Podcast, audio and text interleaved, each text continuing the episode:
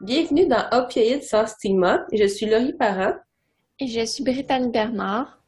Nous sommes co-animatrices du balado et membres d'une équipe de neuf étudiants en première année de pharmacie qui a produit cette série de balado. Alors, pourquoi avons-nous produit cette série de balado?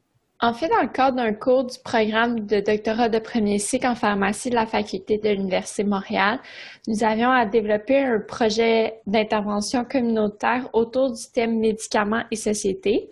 Alors, nous sommes penchés sur le problème de la crise des opioïdes qui sévit actuellement au Canada et au Québec. Pour être plus précis, nous sommes concentrés sur l'usage des opioïdes chez les personnes atteintes de douleurs chroniques non cancéreuses. Donc, durant la mise en œuvre du projet, nous avons collaboré avec différents partenaires Madame Hélène Sauvé, la directrice générale de l'APVDC, qui est l'Association des personnes vivant avec la douleur chronique, une association située en Outaouais qui a pour mission d'améliorer la qualité et la condition de vie des personnes atteintes de douleur chronique. Et nous avons aussi collaboré avec Philippe de Grandprix, un pharmacien expert en douleur. Donc après les discussions que nous avons eues avec eux, nous pensons qu'il était pertinent de souligner la double stigmatisation dont sont victimes les personnes souffrant de douleur chronique, traitées avec des opioïdes.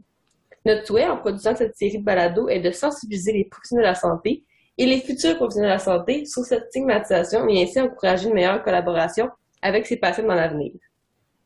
Pour mieux comprendre la réalité vécue par les personnes traitées avec des opioïdes pour des douleurs chroniques, nous nous sommes entretenus avec deux membres de la PVDC qui ont accepté de témoigner. La série de balados est composée de cinq épisodes. Dans le premier épisode, nous discutons avec Olivier Bernard, aussi connu sous le pseudonyme Le Pharmacien, de la stigmatisation en général euh, dans le système de la santé. Les épisodes 2, 3 et 4 constituent le cœur de la série. Ce sont les témoignages des participants sur les sujets respectifs de leur médication, leur relation avec les professionnels de la santé et leur relation avec leur entourage. Enfin, dans le dernier épisode, nous revenons sur tous ces sujets avec Philippe de Grandpré, pharmacien spécialiste de la douleur. Nous espérons que cette série de balados vous plaira et que vous en tirerez de nouvelles connaissances, voire même de nouvelles pratiques. Donc, un grand merci à nos partenaires, à nos professeurs et aux participants pour avoir rendu ce projet possible. Bonne écoute tout le monde.